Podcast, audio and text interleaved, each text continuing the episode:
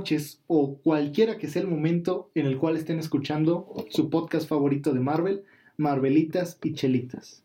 El día de hoy no solamente me encuentro con Doctor Comic, sino que también tenemos el primer invitado oficial de Mick, de Marvelitas y Chelitas. Es un escritor, es un tipazo, ha participado en otros programas de radios, tiene una voz, como ya le escucharán, poderosa y prominente.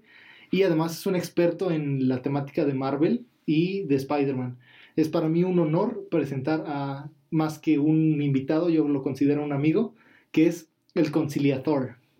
Ah, muchas gracias por tan bella introducción. Estoy bastante honrado de acudir aquí al estudio de Marvel League y Doctor Comics.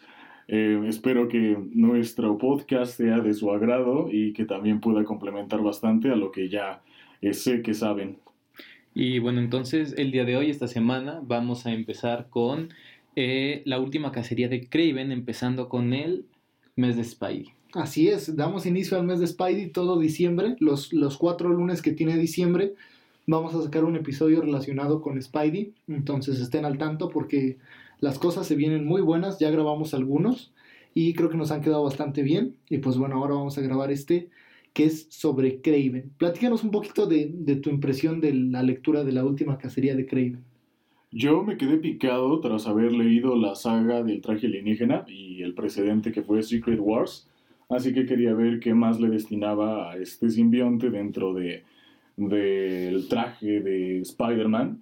En general, pues creo que les platicarán de los pormenores, como ya lo hicieron en su podcast de, de Venom pero eh, el saber de la influencia rusa que tuvo este cómic, eh, de la libertad creativa que tuvo el, el, escritor, y en general algo muy bello que llega a comentar en un principio, yo tengo una edición donde tiene una introducción que fue realizada en el 2008, en la cual destaca que las historias eh, se cuentan por sí solas, que quizá las personas son vehículos para trasladarlas a los contextos y a los lugares adecuados. Sí, cuenta un poquito en, esta edición de cómo efectivamente la historia cobró vida y él no lo dejaba salir esa historia. Intentó primero hacerlo con Wonder Man, ¿no? Ajá. Y después pidió también hacerlo con Batman y su villano insignia que es Joker. Pero ninguno le dio autorización hasta que le dieron la libertad de ser editor, perdón, escritor de The Amazing Spider-Man. De ser guionista de Amazing Spider-Man. Ser guionista de Amazing Spider-Man y es cuando tuvo el privilegio de realizar esta, esta historia que, bueno, es excelente. Vemos mucha influencia de los escritores del... Sí, de los escritores rusos, como es el caso de Dostoyevsky. Eh, ah, pero antes de entrar en todo esto, quiero hacerles una pregunta a los dos. Y la pregunta es, ¿creen que es un cómic de Spider-Man. Sinceramente lo consideran un cómic de Spider-Man porque para mí es una historia de Craven y el título lo dice, es la última cacería de Craven. Y al final si vemos Spider-Man y todo el tiempo está de trasfondo estas imágenes de lo que va pensando Spider-Man, de todo lo que está sintiendo, de que se siente atrapado, de que sus manos chocan, todo este contexto, pero al final son muy pocas viñetas en comparación a todo lo que estamos viendo con Craven, ¿no? Toda esta, esta parte de explorar un poco más el personaje y no solo explorar el personaje, sino también este objetivo que tiene Craven durante toda la historia que es ser superior a Spider-Man, ¿no? Digo, en, este caso vemos un Craven viejo y realmente su, su intención, su... tiene la convicción de superar a Spider-Man. Sin embargo, eh, también me gustaría pensar que... Me gustaría más bien que fuera canon esta explicación que dan en, en Spider-Man Historia de Vida que si recuerdas, en Spider-Man Historia de Vida se dice que Craven está haciendo todo esto de superar a, Peter, de superar a Spidey. ¿Por qué? Porque tiene cáncer, ¿no? Es, es una edición muy resumida de, la historia de la última cacería de Craven, pero es muy, muy buena como lo, ilustran en, en ese cómic de Historia de Vida, ¿no? Entonces regresamos a lo mismo. ¿Es una historia de Spidey o es una historia de Craven? Yo considero que es una historia totalmente de Craven de hecho, en uno de los apartados de la introducción menciona que estaba destinada esta historia para Hugo Strange, que era un personaje nuevo que querían incluir. Sin embargo, al estar investigando dentro de las enciclopedias de Marvel, se encontró con Craven y al ver que la nacionalidad era rusa, lo motivó totalmente a pegarlo a toda esta cuestión del realismo, que quizá, eh, como lo planteamos con Fedor Dostoyevsky en Crimen y Castigo, en las Memorias de la Casa Muerta y demás escritos de su autoría, pues intenta relatar algo completamente visceral, algo que tiene los tintes eh, más explícitos y por supuesto en la historia no se deja de ver. Eh, lo que intenta retratar en un inicio es el hombre saliendo de la tumba eh, y eso ah, se, le, se, le, atribuye a Peter, pero de cierta forma hay un paralelismo que tiene con Craven. Eh, yo creo que Craven intenta relatar la superioridad o ese instinto, además de lo que mencionó el Doctor Comic, de todo esto del cáncer y de lo del presidente de la historia de vida de Peter Parker, pues es más que nada un, un, intento de superarse a él como cazador, a él como superhéroe, por eso simbólicamente portando el simbionte, y peleándose con Vermin, pero esto será desentrañado más adelante. Yo creo, y voy a discrepar con los dos, que sí es una historia de Spider-Man. Pero ojo, es una historia de Spider-Man notemos que es una palabra conjunta. A lo largo de todo el cómic, Craven dice, quiero superar a la araña, a la araña, pero no se da cuenta de que la araña también está en una amalgama con el hombre. Entonces la araña y el hombre. Entonces es una historia de una dualidad de cuál vence a cuál.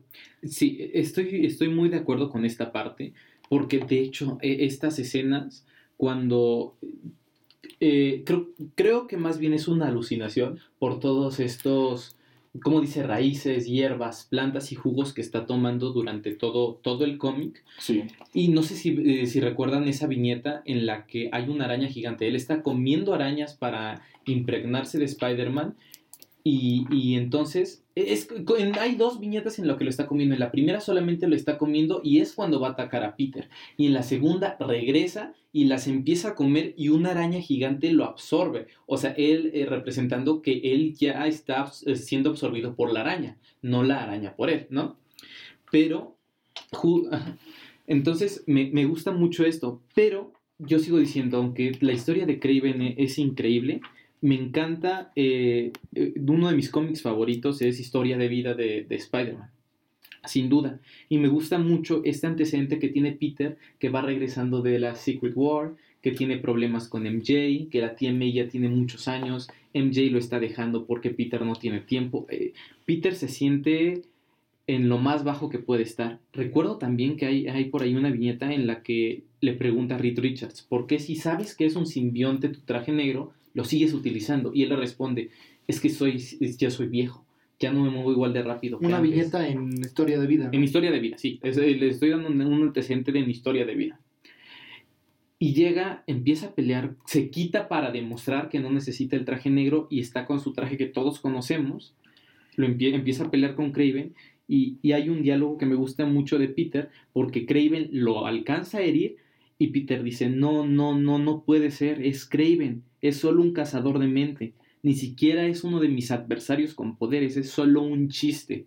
Entonces aquí vemos esta parte tal vez de superioridad de parte de Peter, y es justamente lo que percibe Craven, ¿no? Que es que Peter durante todos sus años de peleas y luchas lo humilló una tras otra, tras otra vez. Entonces, el mismo Craven se siente como un solo hombre enfrentando a la araña. Incluso es algo que mencionaba muy el escritor, que dice Craven es un personaje al cual yo no le tenía mayor afecto, mayor admiración o siquiera considerado pues un gran personaje. Me parece que es hasta este arco en el cual se dignifica el personaje de Craven al punto de llegar a ser considerado por muchos el mejor villano, o bueno, de los mejores villanos que ha tenido Spider-Man. Pero fíjate, se dignifica por esta historia, porque a posterior queda con este peso que tuvo esta historia. ¿Me explico? Pero a posterior sigue siendo el cazador de mente, ¿sí me explico? Y da lucha y es más recurrente, pero sigue siendo el cazador de mente. Y, lo, también recordemos que después lo reviven en, en, otros arcos.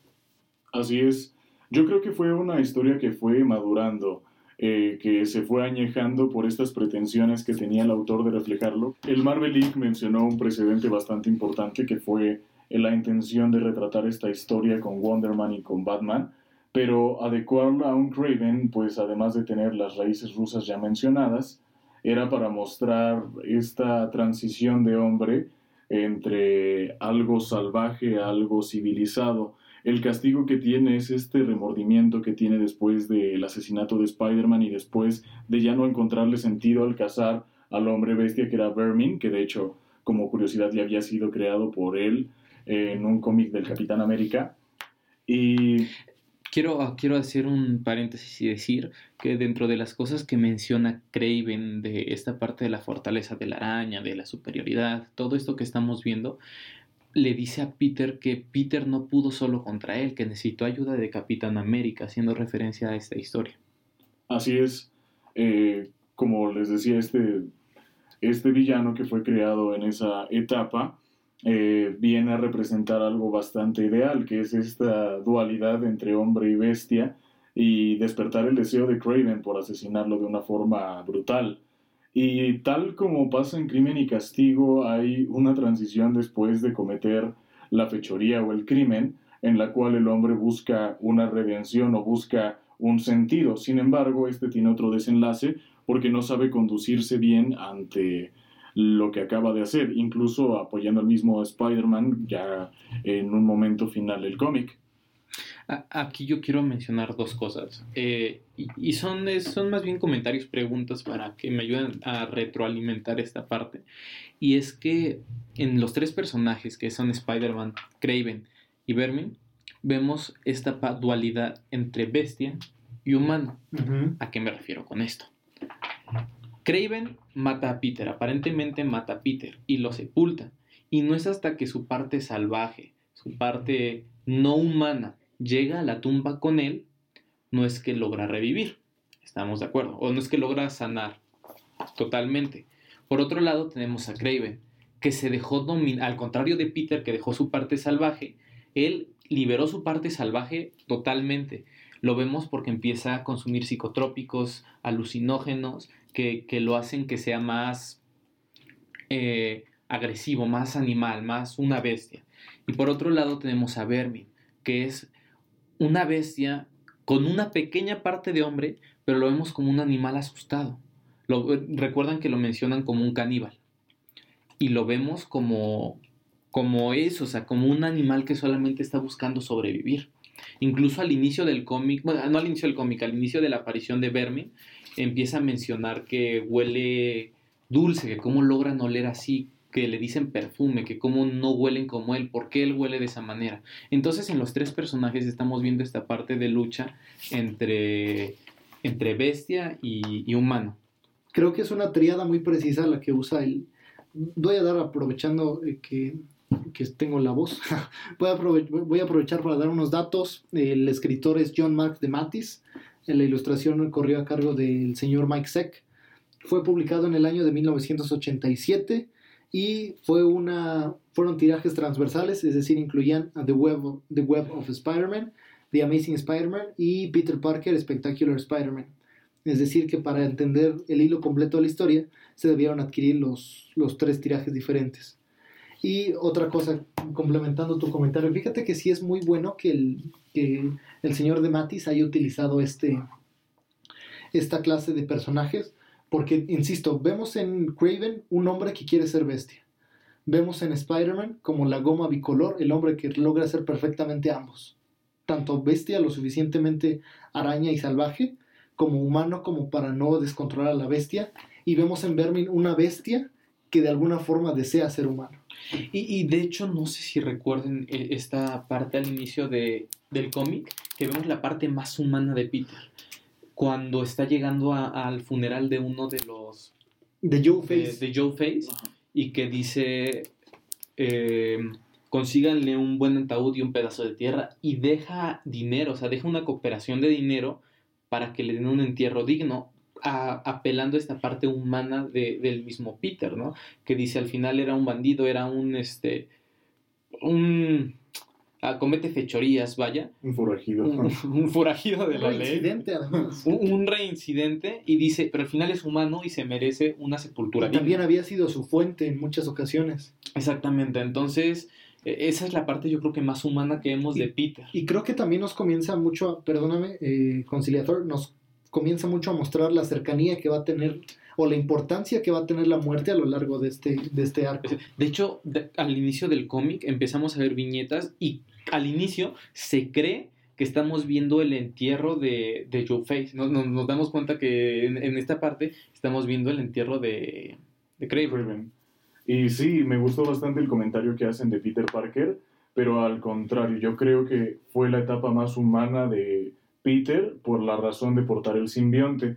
Al tener el poder total, eh, tener las telarañas orgánicas, al sentirse invulnerable por un gran tiempo y ser eh, despojado eh, temporalmente de esto o sentirse vulnerable en caso de perderlo, sentía que el mundo se le derrumbaba. Era una etapa dubitativa para él porque si recuerdan un precedente de Secret Wars, había roto un compromiso con Mary Jane y ya que finalmente lo obtuvo y ya estaba en su vida de matrimonio, eh, sentía gran responsabilidad por proteger pues sus votos matrimoniales y también nos retratan esa parte de Mary Jane porque nuevamente desde que llega la influencia rusa intenta mostrarte un entorno desolador o un, un entorno, valga la redundancia, realista, eh, como el realismo sucio, y más que nada las características que ponen en las emociones de cada uno de los personajes.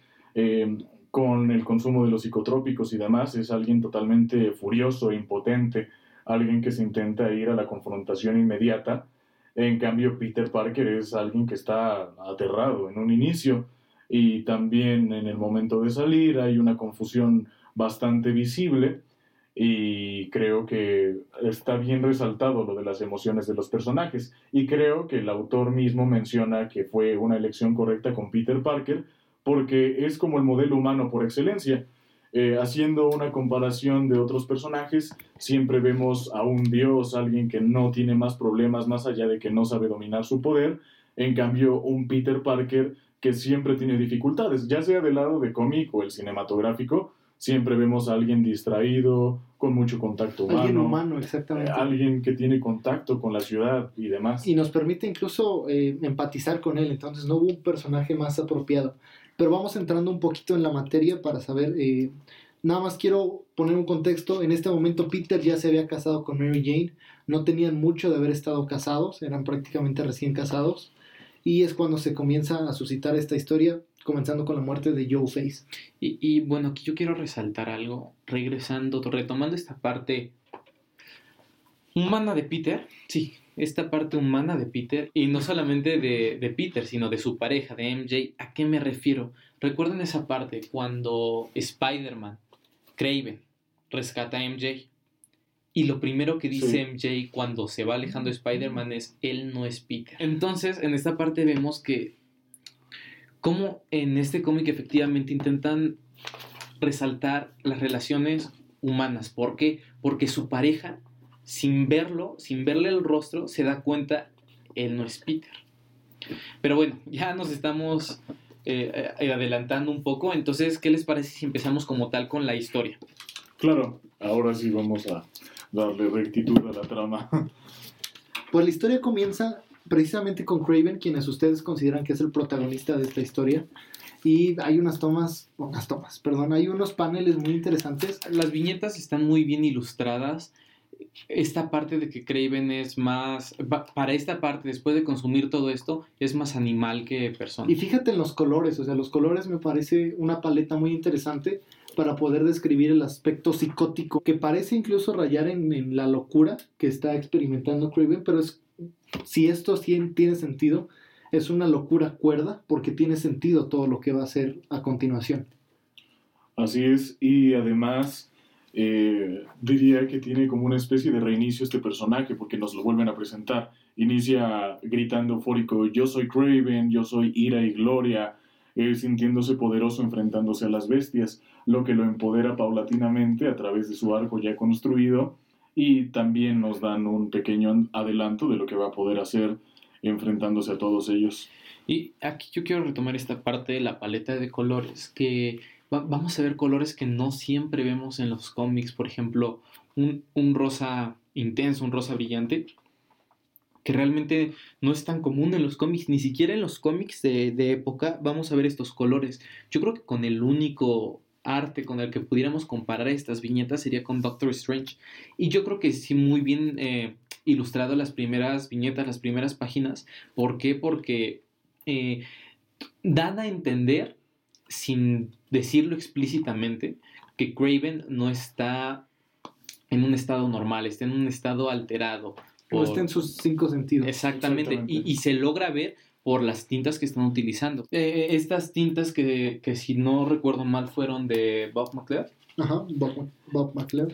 Eh, eh, y entonces, de hecho, si no recuerdo mal, podemos comparar el arte con New Mutants, ¿no? Sí, de hecho, Bob McLeod entintó New Mutants y entintó también Venom Enemy Within, que es un cómic de la época. Pero, pero regresando un poquito a, a New Mutants, vamos a recordar muy por encima la película que también tiene ese tono, ¿no? Como fuera de la realidad.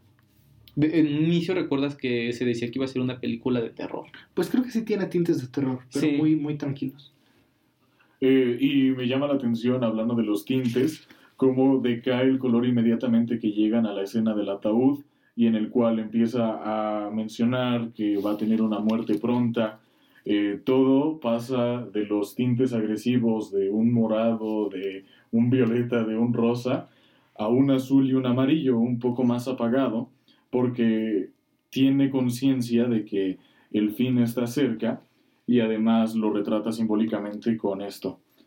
Y, bueno, entonces en esta parte como que los colores eh, vistos en, en, las viñetas, en los paneles, como que de, cierta manera regresan a Criven a, una realidad, ¿no? Fuera de esta parte eh, totalmente alucinada, totalmente fuera de la realidad, de golpe pensando en lo que tiene que hacer, regresa a la realidad. Sí, sí cambia mucho. Hay un contraste muy grande entre los colores, eh, perdón, naturales de la ciudad, incluso grises, y el contraste con los colores rosados y naranjas que tiene Craven en su, en su psicosis. Pero vamos a seguir avanzando con la historia. Peter empieza a tener una especie de, pesadillas con que la araña lo consume. E insisto, esto es una, es una representación de la bestia, que es la araña, y cómo pretende consumir a Peter, y cómo él mismo ve que es probable que pronto, como ya mencionaste, se acerque ese final, una confrontación de la cual puede que no salga vivo, y así es. Y de hecho, esta parte de que lo consume no solamente, si se dan cuenta durante todo el cómic tenemos estos tres personajes y la bestia no solamente consume a Peter, en algún momento consume, a Craven, en algún momento consume a Vermin. O bueno, Vermin es prácticamente totalmente bestia. Mm, pero a lo que me refiero es a lo que voy. Craven como bestia consume a Peter. Spider-Man como bestia, Craven, pero como Spider-Man, consume a Vermin. ¿Me explico? Y Spider-Man con su McRaven. Siempre hay una bestia absorbiendo a uno de los tres personajes. Pues bueno, Spidey en el contexto de estas pesadillas, perdón, ¿quieres decirlo? Me quedé la pelotita aquí abajo de mi Ah, no, bueno, me parece un buen elemento narrativo lo que mencionas de los sueños. Eh, siempre me parece interesante que en grandes protagonistas de cualquier saga siempre tiene esta serie de premoniciones o estos anticipos de algo que le está aconteciendo en su vida cotidiana. Totalmente. En este caso es que lo está consumiendo la araña, que lo está consumiendo la bestia y que se están consumiendo. Es como un círculo vicioso lo que intentan retratar. Y, el reflejarlo con los sueños o las pesadillas, y como había puntualizado anteriormente, es, solamente refleja las enormes inseguridades que tiene Peter Parker. Eh, si no nos vamos a un plano tan psicoanalítico de los sueños, al menos sabremos por sentido común que normalmente reflejan hechos eh, que están ocurriendo pronto, o sea, algo cercano a nuestra vida. Y, nuevamente, como habíamos dado el contexto de Mary Jane, pues al tener esta familia, esta iniciación, pues tiene los miedos triplicados y por ende también eh, cierta incertidumbre de cómo poderla proteger y también representando que quizá la araña ya le está pesando un poco más. Es que ese siempre ha sido como un, un retrato de Spider-Man, el hecho de que su responsabilidad a veces es demasiado pesada como para poder llevarla. Tan es así que ya no logra dormir y lo que hace en la historia es precisamente salir a patrullar. Y al salir a patrullar es cuando se encuentra a Craven. Y bueno, recibe un disparo y se encuentra a Craven y va, va a confrontarlo directamente. Hay un, ah, es una parte, no sé si recuerdo, creo que es un pensamiento de Craven que se está diciendo a sí mismo que es muy fácil seguir los patrones de la araña, o sea, no le va a costar dispararle, va a- sabe exactamente a dónde va a caer, que es muy obvio lo que va a hacer Peter. Pues de hecho logra ese, es, o sea, esto nos muestra que Craven siempre había tenido las capacidades de matarlo, pero nunca había querido hacerlo porque eso mancillaba su honor de cazador, el usar armas. Sí. Recordemos que cazaba con, Con armas, manos. con las manos o con armas rudimentales, tales como cuchillos, lanzas o flechas. Ju- Justo porque decía que en eso encontraba el honor. Ujú. En eso había encontrado el honor que se supone en, el cómic, después de, de la caída de Rusia, eh, su familia había viajado a Estados Unidos y todo, eh, toda esta parte del honor ruso, de eh, lo, que, lo que representaba hacer las cosas correctamente, como tenían que hacer, se había venido abajo en Estados Unidos. Y en lo único que pudo igualar o que pudo encontrar el mismo honor fue precisamente en la cacería. Y en la cacería de esta manera en la que usa armas rudimentarias, que lo hace con las sí, manos. él menciona que en las bestias hay honor. O sea, entre los animales o en la pureza del reino animal hay un honor. Eh, sí, bueno, el primer impacto quería puntualizar que es realizado con un dardo y después lo golpea y después ocurre el impacto. Ah, eh, justo. Ajá. Y de hecho, en esos momentos es cuando ocurre el diálogo del honor. Y por eso este cuestionamiento de ¿y el honor será restaurado? Él se llega a gritar eh, eh, mientras está agrediendo a Spider-Man y él está intentando huir, pero ya un poco aturdido. Eh, sí, eh, ju- justamente eso. Y vemos que este, seguimos esta parte que, que es más real, ¿no? Que tal vez sea más realista este cómic. ¿En qué sentido? En el que no estamos. En Craven, para mejorar, tal y como lo hacen en la vida real personas, eh, consume alguna sustancia, ¿no? Después, esta parte en la que no están utilizando gemas del infinito, no están utilizando los 10 anillos, no están utilizando un recurso de entrar a la mente de Peter, están utilizando algo muy humano, que es un dardo, y ese dardo empieza a paralizar a Peter. Incluso algo natural. o sea, Y, y Peter algo empieza que a viene de la misma naturaleza. Exactamente. Y Peter empieza a sentir miedo, empieza a decir, ¿qué me está pasando? Un movimiento rápido y voy a poder escapar, mi metabolismo lo va a lograr. Se está echando ánimos como persona y, y en eso eh, vemos que Craven llega con, con un arma y fíjate, pasa algo muy parecido, una similitud con Shadowland.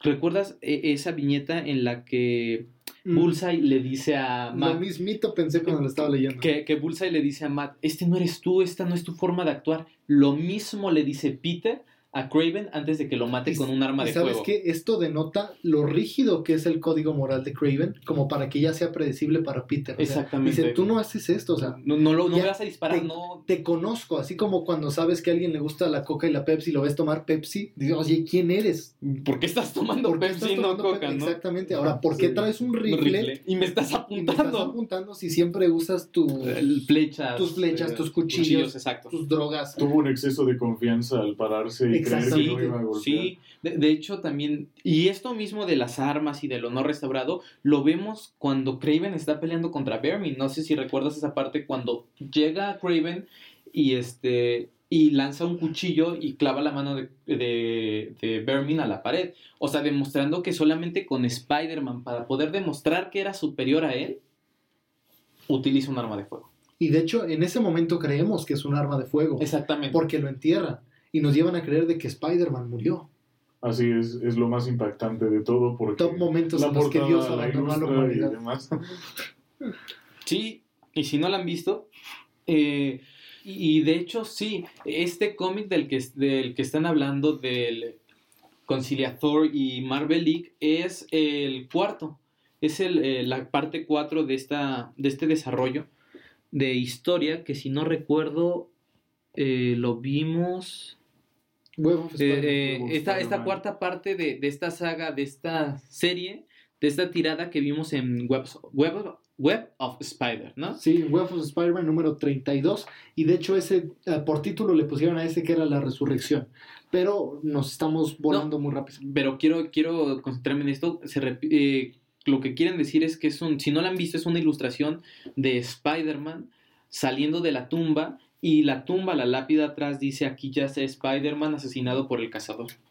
En este tiempo creo que era algo bastante eh, mediático lo de la muerte de los superhéroes, al menos la época del cómic ochentero era bastante sombría, ah, haciéndolo en un sentido análogo, pues venían algunos precedentes como Watchmen, que también ilustraba este concepto, a pesar de que es de cierta compañía rival, y también De la distinguida de la distinguida compañía rival.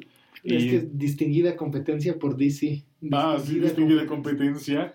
Este, además de que ya había un precedente de la muerte del hombre de acero y retratar eh, las muertes después de, de los superhéroes era como eh, un poco impactante para el público. Al menos aquí no ocurrió como tal, pero daba la ilusión y... Y y- que incluso por un par de números, porque muere al final del 1. Entonces, a lo largo del 2 y el 3, si crees que Spider-Man murió. E Exactamente. incluso, bueno, yo me imagino lo que debió haber sido lector en esa época, yendo cada semana o cada mes a comprar tu grapa. Sí, creo que para los lectores de la época, que como dice Ah, el. Marvel League, iban semana con semana para leer lo que iba a pasar con la historia, sí debió ser una impresión muy grande, ¿no? Ver a, a Spider-Man caído, que aparte Spider-Man sabemos es el héroe insignia de Marvel. Sí, era el más querido y obviamente tenía muchos arcos todavía por explorar porque recién se había casado con Mary Jane. O sea, por un segundo, y eso es una cosa que ocurre mucho en los cómics, por un segundo crees que tu héroe va a tener estabilidad, que va a estar bien, que su vida va a sonreír y de repente, ¡pum!, lo matan. O sea, esto es algo inédito. Bueno, no inédito, pero es algo sorpresivo para, Sí, ¿qué para tal? cualquiera que lo haya leído. Que tal vez llegando a los cómics de los 90, especialmente con Marvel, en los 90 con Marvel Knights, pues sí ya vemos tal vez esta tendencia a ver eh, héroes muriendo, héroes cayendo ante sus villanos, etcétera, etcétera, ¿no? Pero para el momento los precedentes, como, como comentaba, eran pocos, realmente había un par y, y no se sabía que... y había un par y ni siquiera con Marvel, ¿no? Eran con otra, con la compañía... La distinguida La Compañía. con la distinguida competencia, sí, ¿no? Me debes otro chocolate. Así es, eh, creo que eh, retratar a, a esta historia con Spider-Man era complicado. De hecho, el cuestionamiento al final de Di Matisse eh, es que si esta historia sí le adecuaba o sí le embonaba a Spider-Man al tener estos tintes oscuros. Eh, Tintes literalmente en las viñetas y tintes en la narrativa. Y más que nada al confrontarlo eh, y enterrarlo y retratar un funeral tan explícito donde nada más asisten tres personas y Craven eh, viendo y, Y riéndose. y riéndose. Que es cuando ya pasamos a la parte 2, que está la tumba y hay ratas en la tumba Y, eh, que también como que hace referencia a Vermin. ah, Vermin, y es aquí donde por primera vez aparece Vermin. En, en la el cómic, historia. en la historia, sí. Sí, en la historia es donde por primera vez aparece Vermin y aparece como una rata. O sea, no sé si alguno de ustedes haya cazado alguna vez alguna rata. Sí. ¿Sí? Con ayuda de los perros, pero sí. No, yo, yo, yo he cazado ratas y fíjate que hay un Y punto en el que... madres, un en el que se, no, no, no, con una escoba. Y en esa rata en especial había un punto, y me acuerdo mucho de Vermin, o sea, corren para evitar que los mates, obviamente. Pero llega un punto en el que como que se cansan de correr y esa rata se puso en dos patas y como que, no sé cuál sea el sonido preciso, gruñó Un chillido. un chillido como queriendo enfrentarse a, a, a mí y a mi escoba. Y dije, o sea, ya desesperé este animal al punto de, de que ya o, o tal vez sabe que no puede, ajá, de que ya no puede correr y ya dice, ok, lo voy a enfrentar, que creo que es algo muy similar que pasa con Vermin. Se había estado escondiendo todo este tiempo, al final sí maté la rata. Se había estado escondiendo, como si tenían duda, ¿no?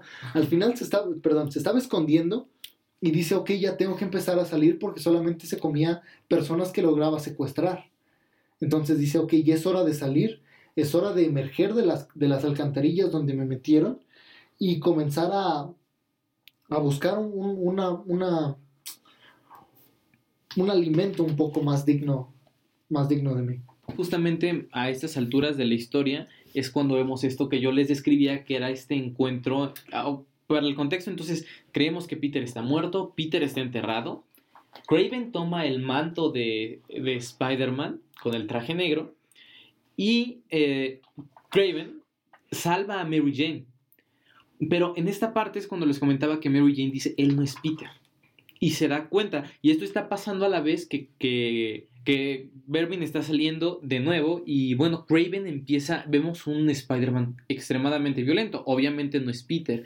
Entonces vemos en esta parte que no recuerdo si empezaba a matar o empezaba No, a no, no. herir, algo así. ¿no? Comenzó a ser más violento, es decir, la policía se empieza a dar cuenta de que, ok, Spider-Man siempre nos echa la mano, ahorita está golpeando gente y llevándolos directamente al hospital. No solamente los inhabilita para pelear, sino que los deja mal heridos. Y en un confrontamiento específico dicen, jefe, ya no te vas a tener que preocupar por este, porque este ya está muerto. Es decir, Spider-Man, bueno, ellos creen que es Spider-Man, pero Craven tomando la forma de Spider-Man ya mató a una persona, mancillando así su imagen de, de héroe que no mataba personas. Y aquí vemos de nuevo, no a Peter, Spider-Man como personaje ya fue consumido por, la, bestia. En este caso la bestia, Craven. ¿No?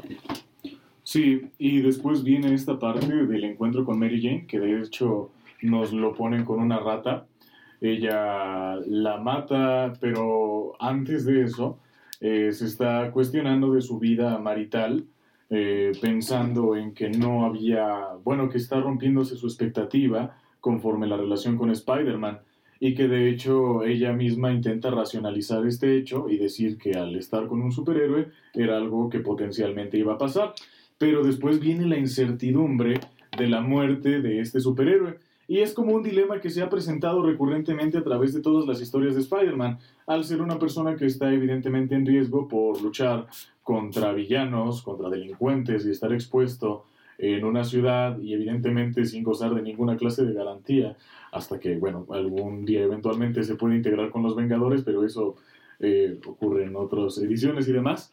Pero eh, al ponernos a Mary Jane como alguien vulnerable, alguien preocupada por Peter Parker. Resaltan su lado humano. Exactamente, y reforzar también una de las motivaciones más grandes de Spider-Man, porque como un pequeño adelanto, pues una de las pulsiones de vida que tiene Peter al resurgir de la muerte es por ella, al decir que la ama y está preocupada está preocupado por regresar con ella y evidentemente ella está pensando lo mismo que él. De, hecho, de hecho, esta parte no es, eh, eh, no es, son esos diálogos de Mary Jane en los que está diciendo como muchas veces desaparece, no, no creo que esté muerto. Y solita se está echando ánimos eh, casi como viuda, ¿no? Casi como que trata de engañarse. es poco probable que esté muerto, es decir, es Spider-Man. De hecho, me gustan, mm, bueno, no me gustan más, pero como les digo, también esta historia la hemos reflejado dentro de un cómic que se llama Spider-Man Historia de Vida. Pero, del cual vamos a sacar episodio próximamente, estén atentos. Pero de lo que yo quiero hablar es que vemos como otro lado de la historia, vemos tal vez otra cara de esta misma historia que es la última que sería de Craven. Entonces vemos a Mary Jane y, y dice textualmente, Peter desaparece siempre. Sí, Peter desapareció, siempre lo hace, pero pensé que esta vez sería diferente. Pensando que Peter murió, ¿me explico? Entonces eh, es muy curiosa esta parte en la que ella misma se da ánimos para, para seguir como esposa preocupada, ¿no? Y como dijo el conciliador, nos, nos muestran una parte vulnerable de Mary Jane. Y, y, ella también nos muestra la parte muy humana de todo lo que es Peter Parker. Y de toda la familia de Peter. y creo que a la par de, todo esto que está ocurriendo del encuentro entre Craven y Mary Jane, también sale Vermin y ataca a un, ataca a un policía y se lo come, pero deja a otra policía que no la hiere, sino que parece que le recuerda a su, a su madre, le recuerda a su madre y por eso no la ataca. Es decir, también nos muestra el lado humano de la bestia. Cada, cada narrativa, cada punto histórico de este cómic refuerza mucho la narrativa general que es humano, humano y bestia humano y bestia y el contraste que tienen ambos. Entonces, por esta humanidad es que Vermin no asesina a esa policía, sino que simplemente corre. Y esta parte está muy interesante, esta parte humano-bestia, porque nos, obviamente lo estamos viendo con personajes que son casi una... son un perfecto triángulo de cómo se podría representar desde todos los puntos de vista. No sé si estés de acuerdo. Pero eso lo podemos ver no solamente con estos personajes, lo podemos ver con Hulk, por ejemplo. Oh, sí, muy cierto. También es uno, es un, es la parte entre Banner, entre Banner y Hulk, que Hulk es una bestia y que Banner es débil. Y, en algún punto vemos que, que están juntos. Pero aún en Banner es complementario. Incluso lo podemos ver en Secret Wars, porque vemos a un Banner, a un Banner, a un Hulk con la inteligencia de Banner. Exactamente, ahí ya no son complementarios sino que ya es uno solo. Yo me refiero a complementarios porque Hulk es muy fuerte, pero no es inteligente. Banner es muy débil, pero es muy inteligente. Ah, ok, sí. Eh, me gusta mucho esta dualidad que manejan y de hecho el presidente de Hulk es el Mr. Jekyll y Mr. Ah, Hyde. sí. Ah, sí. Y creo que para puntualizarlo dentro de algo que sí pasa eh, a día a día, pues son las llamadas pulsiones de Eros y pulsiones de Tánatos. Esta historia se mueve en esto. La pulsión de Eros es una pulsión de vida en la cual el individuo a través del miedo, a través de la motivación y a través de, de los impulsos que sí le motivan a seguir adelante, pues hace algo por él mismo o se intenta liberar de algún peligro. Sin embargo, el de Thanatos es todo lo contrario, es eh, conducente a, a la muerte y yo creo que esto es un nivel de, eh, de pulsiones de ambos. Eh, tiene muchas pulsiones de Eros, Craven, pero también de Thanatos porque ya sabe que el fin está cerca. Él mismo lo hace con su ataúd, eh, reflejando que va a morir en cualquier minuto o en cualquier eh, parte, y también intentando combatir bestias para reconfortarse un poco, como para impulsarse, así como eh, Marvelic y también eh, Doc Comics este, puntualiza lo de el honor, eh, intenta hacer algo antes de desfallecer y por eso todas estas confrontaciones y por eso tanto eh, tanta mención de este lado bestial y de este lado racional de cada uno. Y fíjate mucho cómo se piensa en, en la bestia, en primera instancia con un vermin que está solo y además tiene miedo. Y creo que esto es un claro reflejo de que los seres humanos le tememos aquello que no conocemos. Y Vermin, al saber que no lo, que no lo conocen y también saber su lado humano, sabe que le van a tener miedo y él incluso le tiene miedo a los humanos porque desconoce de ellos. Es un miedo que va en ambos lados. Entonces sale a la, a la sociedad y piensa que en la civilización va a encontrar una especie de dignidad. Y lo mismo ocurre con Craven. Craven dice, ya no- exactamente, Craven dice, en este mundo En la humanidad En no la hay, no hay honor. Tal vez en las bestias sí lo encuentran. Exactamente, y por otra parte, Craven, perdón, Vermin piensa que en la civilización sí va a encontrar esa dignidad y ese honor que tal vez logren aceptarlo, pero pues obviamente no es así porque es una rata gigante. ¿Cuántos de nosotros si vemos una rata gigante ahorita en la calle diríamos, vente compa, te invito unos tacos?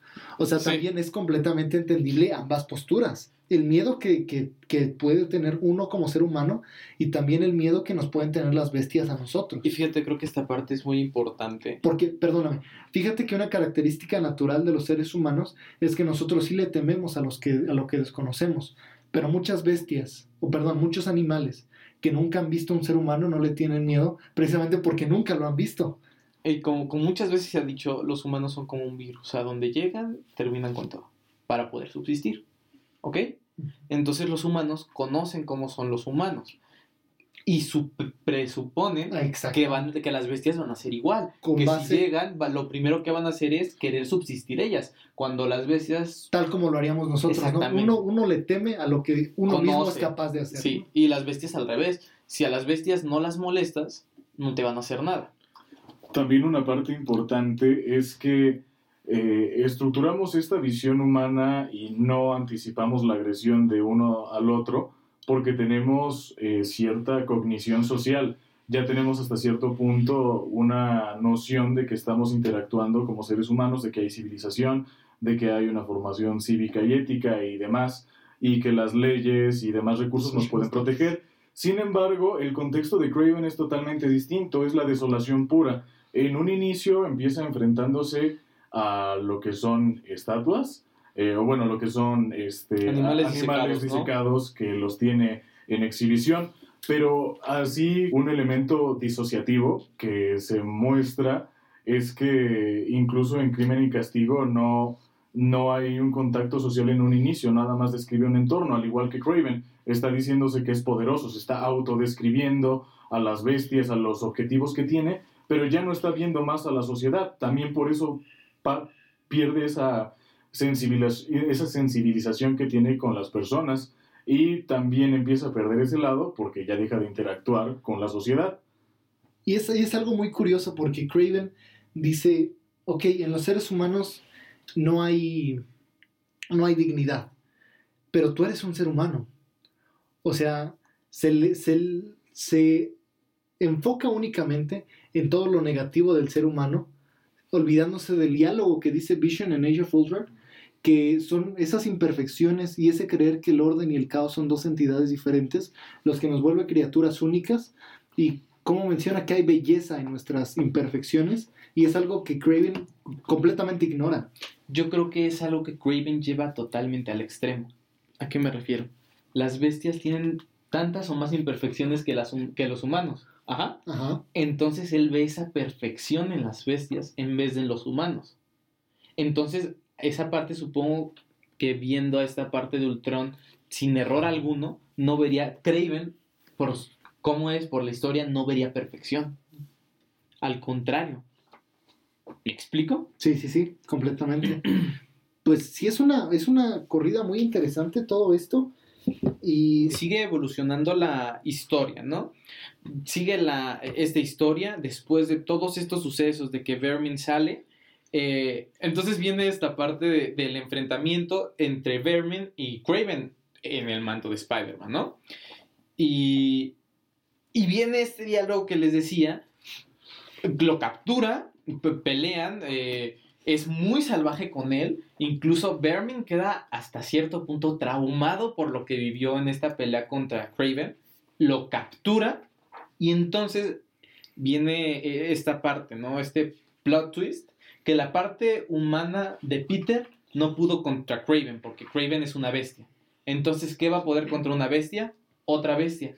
Entonces, Peter, como Spider-Man, como el hombre, la parte humana de Spider-Man, no pudo contra Craven. Entonces, ¿qué va a poder contra Craven? Esta parte más mm, salvaje, esta parte más bestia, bestial de, Peter, que es cuando usa el traje negro. Es la faceta más violenta que vamos a encontrar en Spidey.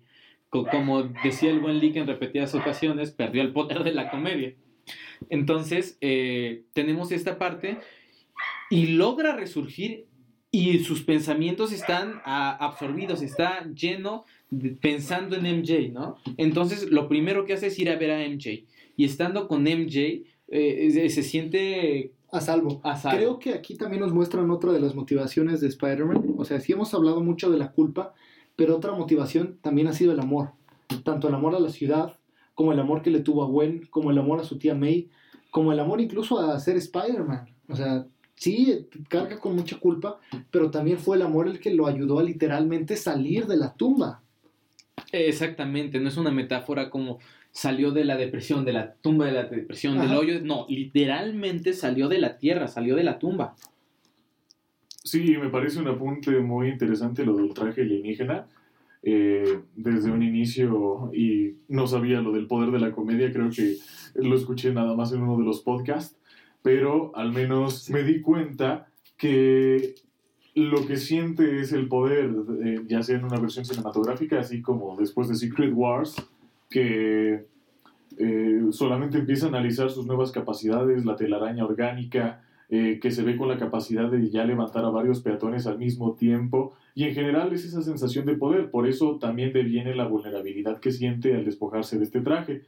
Y, y representarlo eh, creo que es simbólico de ponerse en la piel de Spider-Man, pero de esta versión específicamente, por eso decide emular esta versión y no la clásica de rojo con azul, que ya todos conocen.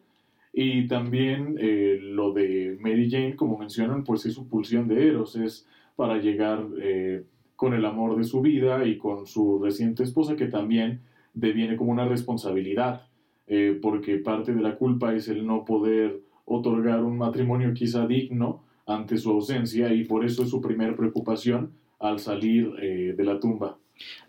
Aquí yo quiero regresar un poco hablando de MJ. ¿A qué? Esta parte, viñetas atrás, eh, páginas atrás, esta escena cuando MJ mata a una rata. Yo creo que estamos viendo esta parte que tal vez la diferencia entre Peter y MJ. ¿A qué me refiero? Hay amor. MJ busca a Peter. Está preocupada por él. Peter en la tumba está pensando constantemente en MJ. Y se aman y se buscan aun cuando son totalmente diferentes. ¿Por qué? La rata de Peter es Vermin. Recordamos al final del cómic, lo salva. La rata de MJ es una rata, es literalmente una rata. Peter salva a Vermin y MJ mata a la rata. ¿No?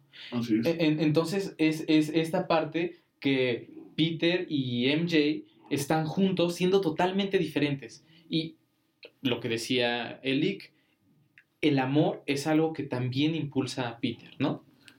Y también es una etapa de su vida bastante interesante, porque si recordamos en los episodios que tuvo Peter con el traje alienígena, tuvo un mayor acercamiento, pero con Black Cat. Y ella tenía un amor hacia Spider-Man, más no a Peter Parker. Exactamente. Y es como eh, una parte muy interesante de él, porque dentro de los amores que ha tenido, eh, Gwen Stacy Ama amaba a Peter, a Peter no Parker, ajá, pero no a Spider-Man. Black Cat amaba a Spider-Man, pero no a Peter Parker. Y Mary Jane es la que acepta a la dualidad, al hombre, y, y la que incluso se ha arriesgado en ocasiones para poderlo apoyar. Y este análisis simbólico de la rata es eh, sumamente valioso, era algo que quizá no me había percatado, porque es bastante evidente que mata a esta criatura específicamente haciendo referencia a Vermin.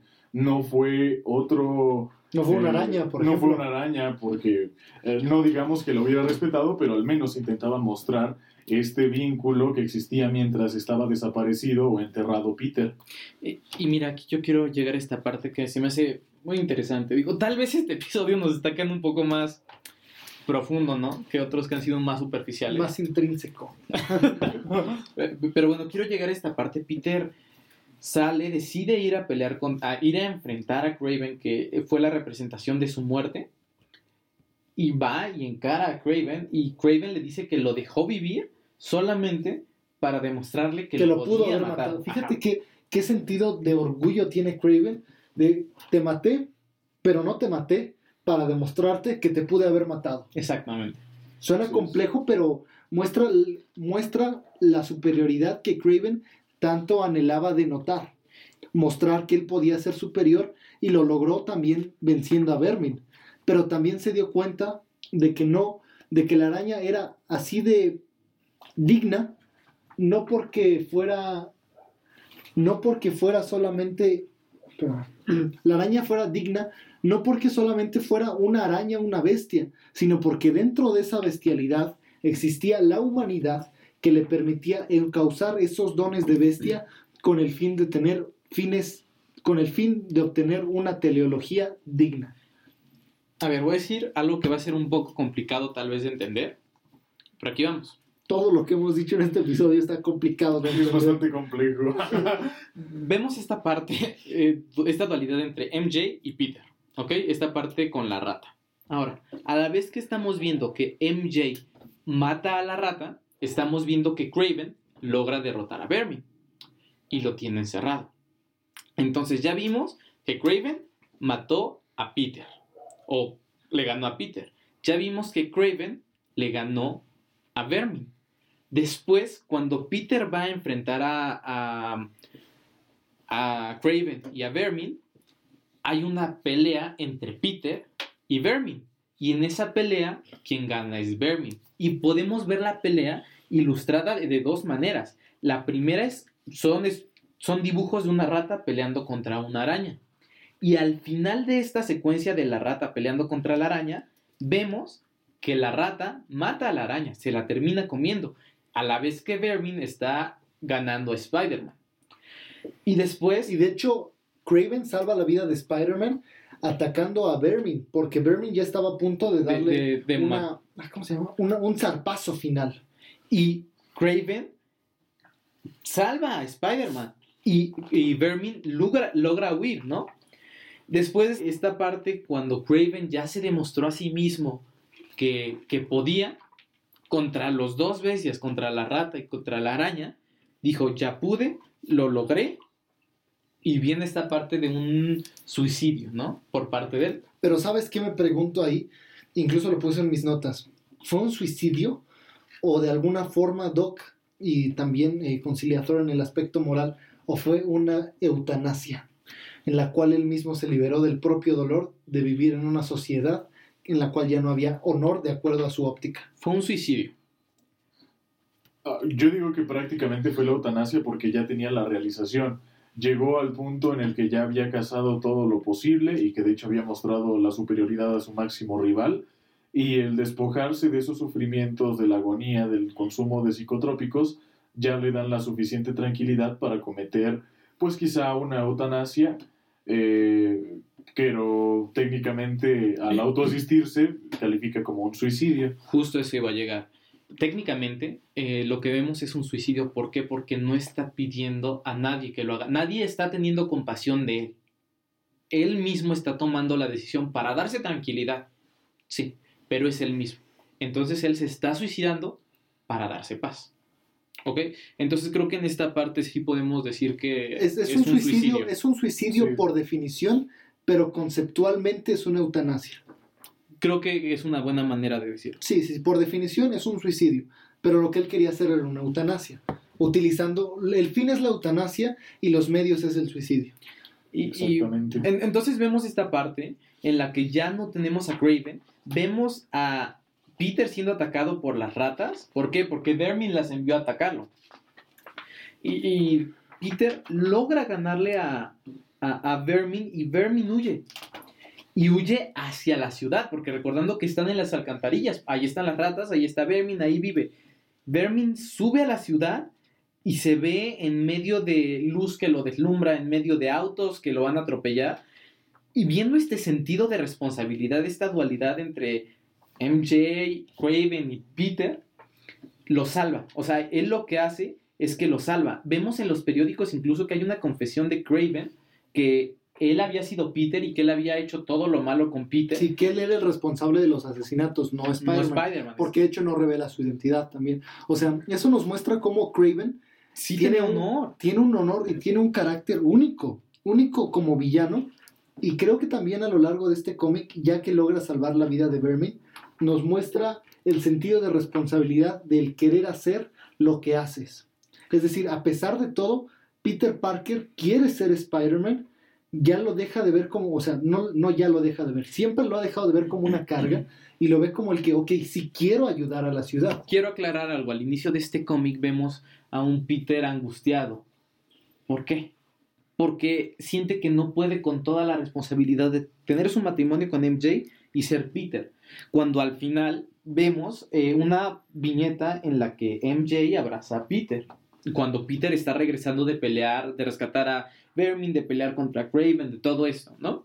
Entonces vemos que sí logra rescatar su matrimonio a la vez que ser Spider-Man, lo que al principio del cómic no podía, era un conflicto para él hay un símil muy grande en esta parte que están mencionando. En Crimen y Castigo de Dostoyevsky, de Fedor Dostoyevsky, eh, Raskolnikov, que es el protagonista. Un saludo a Fedor Dostoyevsky. Un saludo muy grande de parte de Marvelitas y Chelitas.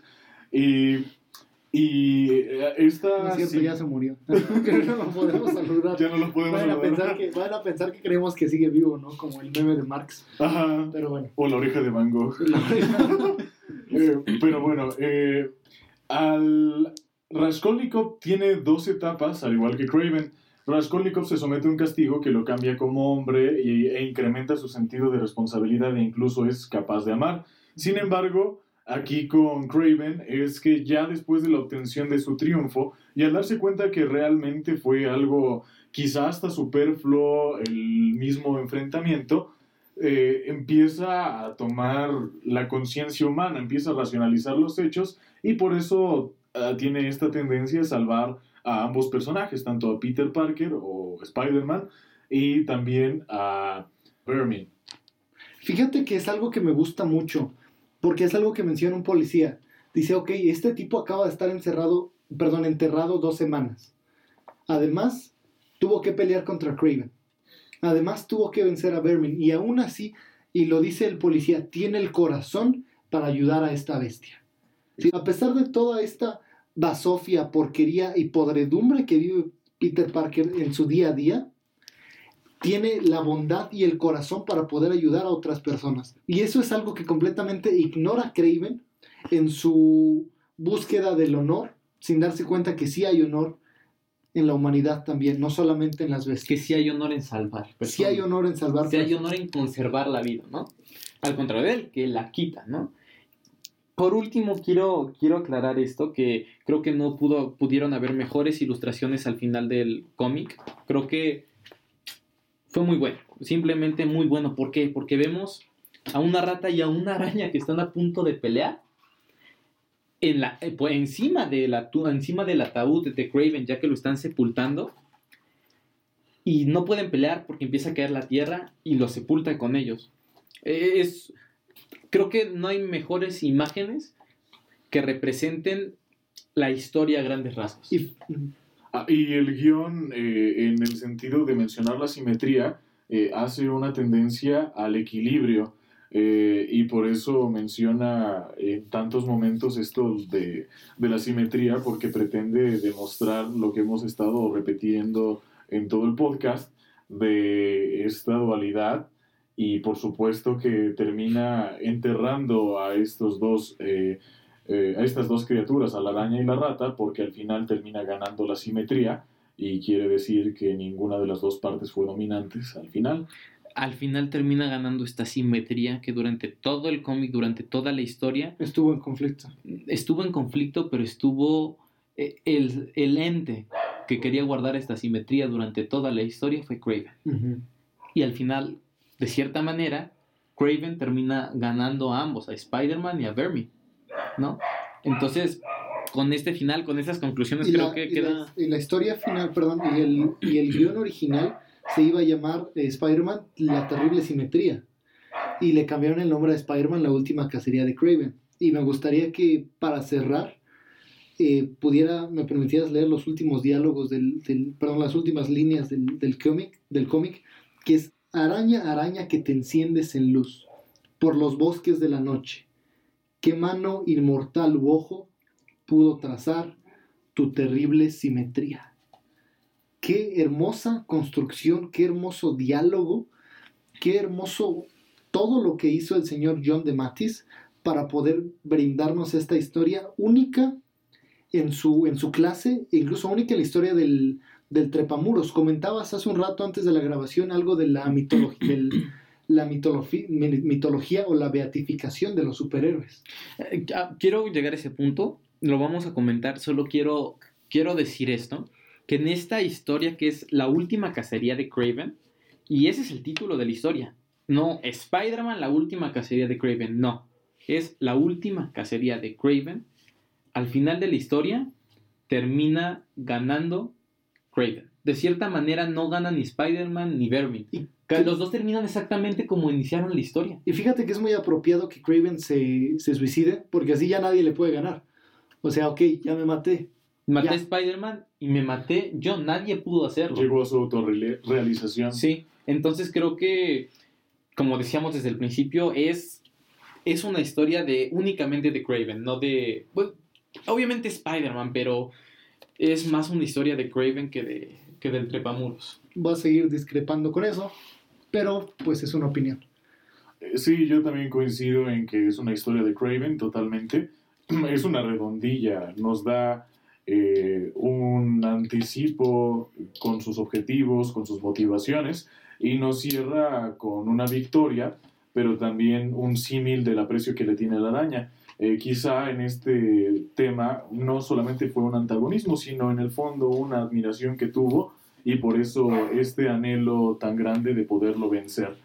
Pero sin duda es una obra maestra y eh, en cuanto a ilustración, si ustedes tienen la oportunidad, dense una vuelta a través de diversas imágenes o si tienen la posibilidad de conseguir el cómic, porque creo que ya solamente se puede en modo de recopilación pero de una u otra forma, eh, tanto los tintes, los trazos, las sombras, la musculatura de los personajes eh, y por supuesto cada parlamento que se ha escrito eh, es el reflejo de que esta historia se añejó bastante bien y por supuesto que la plasmó en el personaje, bueno, en los personajes adecuados, en la bestia, en el que está entre los dos tejidos y en el humano, en el que es completamente humano como lo es Peter Parker. Este ha sido un episodio diferente y creo que es muy apto porque nos muestra que los cómics también tienen historias complejas y pesadas. Es decir, hubo un momento en el que decían, ah, son historias para niños, héroe, villano y se acabó. Pero vienen autores como De Mattis, como Miller, como Alan Moore, personas de un mayor calibre Eh, me refiero al, al- Ni a la calidad literaria Ni siquiera para poder imprimir calibre. esta clase de historias. Pero te voy a decir, ni siquiera de un mayor calibre y voy a justificarlo. Porque tenemos cómics como Shadowland. Shadowland tiene una calidad literaria y te voy a decir por qué. Porque al final, como tú mismo lo dijiste, es como una película. Empiezas a leer y sigues, y sigues, y sigues, y no puedes dejar de leer porque ya te picó la historia, ¿no? En cambio, Craven no, no lo puedes hacer de una sola eh, de una sola leída. Tienes que leerlo una vez y releerlo y releerlo para realmente entender todos los pequeños detalles que vamos a encontrar en los dibujos, en los diálogos, en los personajes, en las personalidades. ¿Me explico? Son, son cómics que se construyen muy bien. Si lo tuviera que hacer con un símil, eh, La última cacería de Craven es una película de Martin Scorsese, mientras que eh, Shadowland, que lo pusiste en comparación, sería una película de Sam Raimi. Ambas son obras de arte, pero la construcción es muy diferente. Ambas son muy disfrutables. Las dos te van a tener sentado y viendo y entretenido y vas a decir qué gran película. Pero eh, obviamente van a tener tonos totalmente distintos, ¿no? También el conciliador nos comentaba hace rato algo de que es apropiado de que sea Peter Parker y que sea incluso Marvel y no la distinguida competencia. Porque eh, sin hacer una generalización totalmente de las historias que se han presentado en la distinguida competencia, al menos nos damos cuenta que tienden a elevar a calidad de dioses a cada uno de sus personajes.